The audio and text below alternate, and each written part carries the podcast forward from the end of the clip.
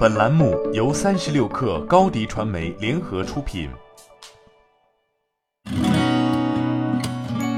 八点一刻，听互联网圈的新鲜事儿。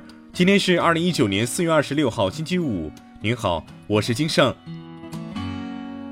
首先来关注天猫。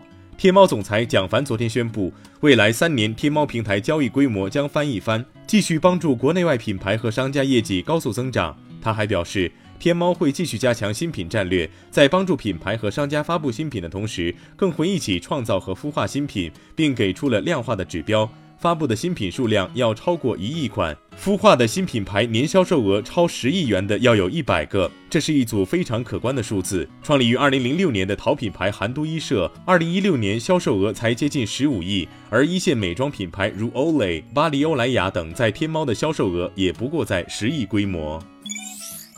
好未来昨天发布，截至二零一九年二月的二零一九财年第四季度和全年未经审计财务报告。第四季度净收入为七点二六六亿美元，同比增幅为百分之四十四点一。好未来首席财务官罗荣表示，在二零一九财年第四季度以及整个财年中，好未来无论是在财务业绩还是在实际业务等方面，都取得了令人振奋的成绩。我们的战略发展规划仍在稳步进行，线上业务将继续保持健康稳定的发展，教学中心的利用率和地理覆盖范围也将进一步提升。抖音昨天宣布，抖音一分钟视频发布权限将全面放开，从最长十五秒到一分钟，短视频正在变长。同时，伴随着一分钟视频发布权限的全面放开，抖音也鼓励用户进行 Vlog 创作。针对 Vlog 创作者的 Vlog 十亿流量扶持计划也于今天同步上线。抖音将针对优秀作品和创作者给予流量扶持、抖音 Vlogger 认证等奖励。映客直播正式上线家长控制模式，希望从源头上限制未成年人直播、打赏等不良行为。用户首次使用需到 App 设置中手动开启，并同步设置四位数密码。此后，每次打开映客 App 的时候，系统会自动进行弹窗提示，使用者都需要先验证家长控制模式的密码，验证通过后才可继续使用。比亚迪汽车官方微博发布声明称，四月二十四号，武汉发生一起比亚迪 E 五起火事件，此次事件未造成人员伤亡。得知该事件后，比亚迪第一时间安排人员赶赴现场。经初步检查，起火点位于车辆后备箱位置，车辆底盘位置的动力电池完好无损。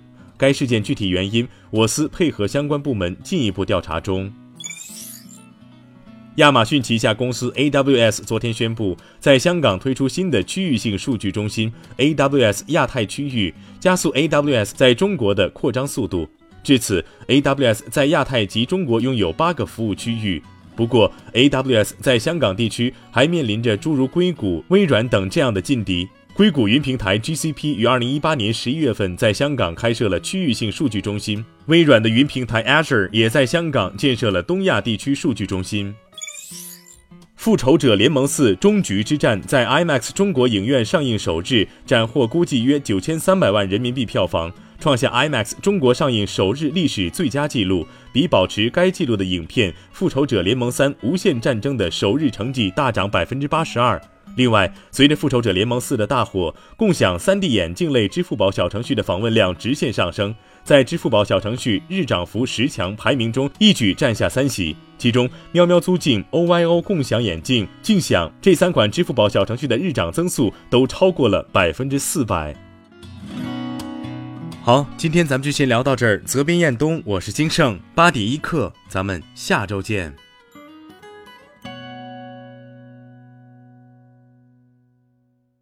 欢迎添加小课微信，微信 ID 是 s u p e r 三六 k 二 super 三十六课，加入我们的课友群，一起交流成长吧。高迪传媒，我们制造影响力。商务合作，请关注公众号高迪传媒。